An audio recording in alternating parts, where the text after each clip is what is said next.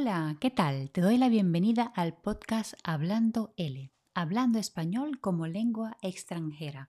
Mi nombre es María Carolina Rivas y me dedico a la enseñanza de la lengua española. Soy la creadora de este podcast y te recuerdo que visitando la página web hablandol.com y suscribiéndote podrás acceder a las transcripciones relativas a cada episodio. Comenzamos.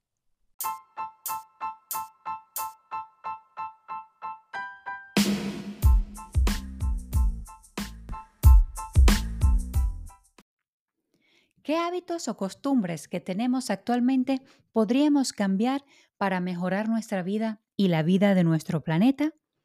Sabemos muy bien que nuestros hábitos de vida diaria han cambiado, o mejor dicho, han evolucionado con el pasar de los años. Ahora realizamos actividades que quizás facilitan nuestra vida, pero nos la convierte en más sedentaria. Y lo peor de todo es que casi siempre estas actividades conllevan una serie de consecuencias que no son positivas para el medio ambiente.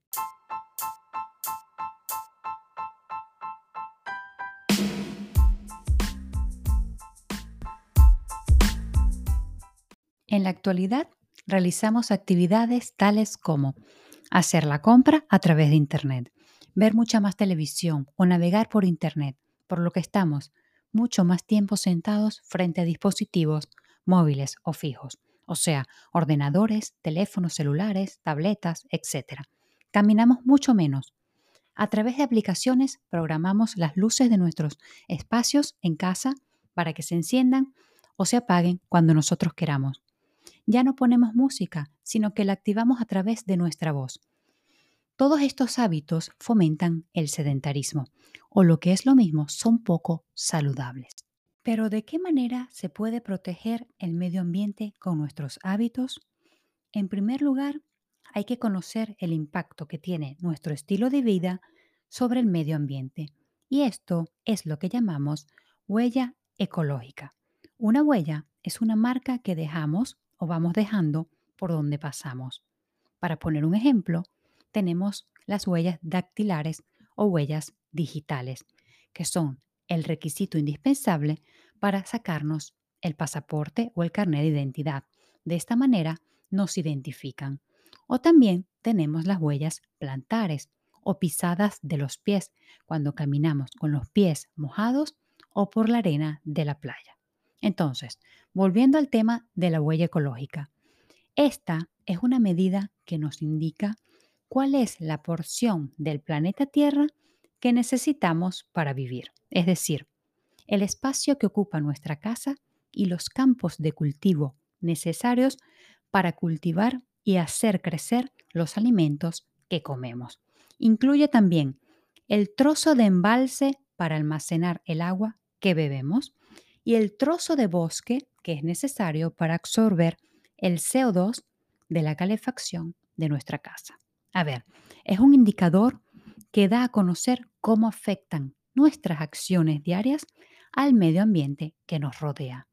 Este concepto existe desde el año 1996 y hay informes de investigaciones que calculan la huella ecológica de los países y además nos señalan que nuestro estilo de vida es incompatible con la conservación del medio ambiente.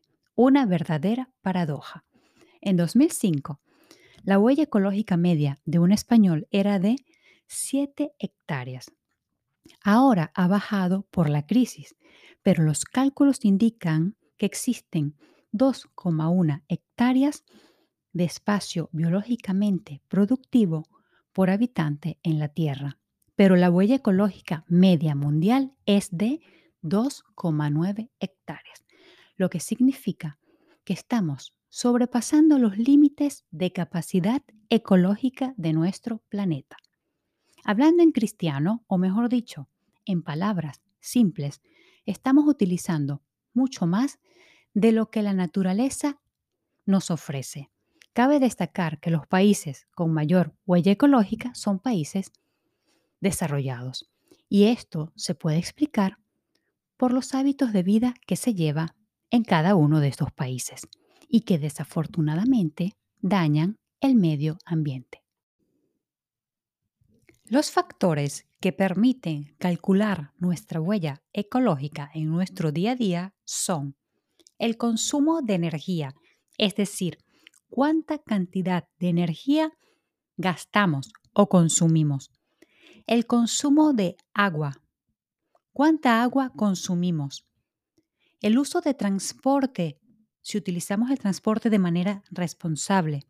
Y por último, los residuos y sus materiales, o sea, cuánta basura generamos y los materiales que la conforman.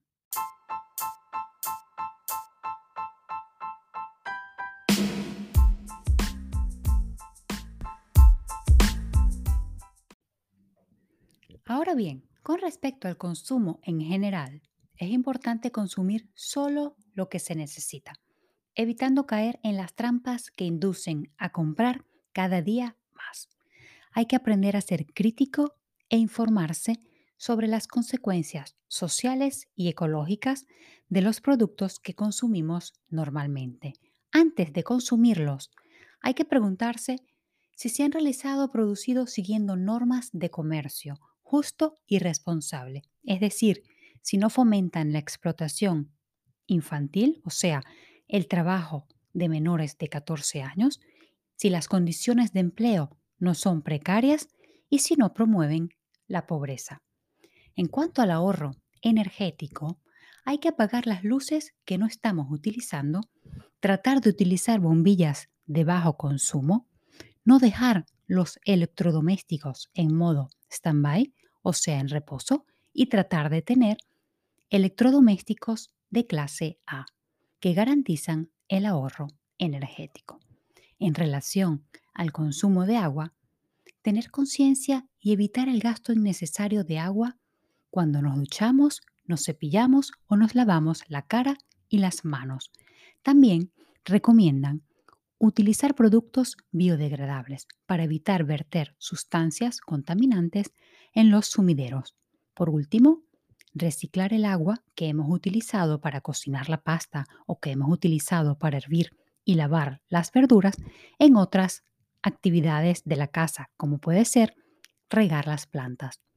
En cuanto al transporte, trata de utilizar al máximo la bici, en particular para los trayectos cortos, o simplemente ir caminando al lugar de destinación.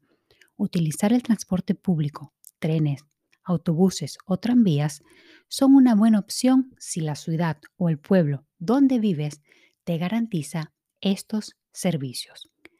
Y para terminar, los residuos y la basura. Hay que tratar de reducirla al máximo. Esto es difícil, pero no es imposible.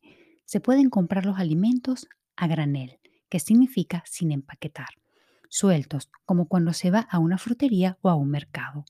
Si compramos en el supermercado, es muy probable que compremos frutas o verduras empaquetadas en bandejas de plástico forradas en el mismo material.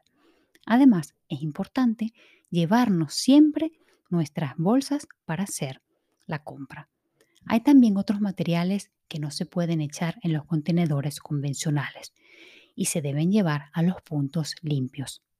Los puntos limpios son los centros de tu ciudad donde se pueden llevar los residuos o materiales que no se pueden depositar en los contenedores de la calle por ser peligrosos o nocivos.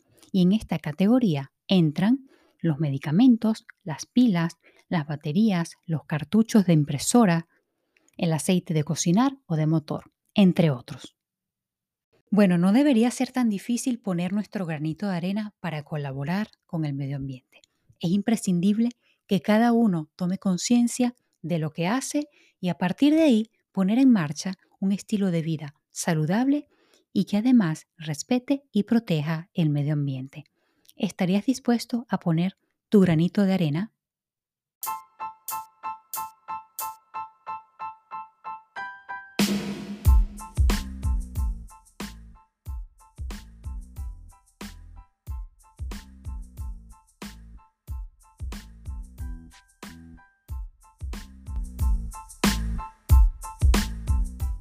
Bien, y hemos llegado al final del episodio y recuérdate visitar hablandol.com para suscribirte y acceder a las transcripciones relativas al episodio. También puedes visitar nuestra página Instagram Hablando para ver y comentar los contenidos relacionados. Muchas gracias por escuchar Hablando L y hasta el próximo episodio. Chao.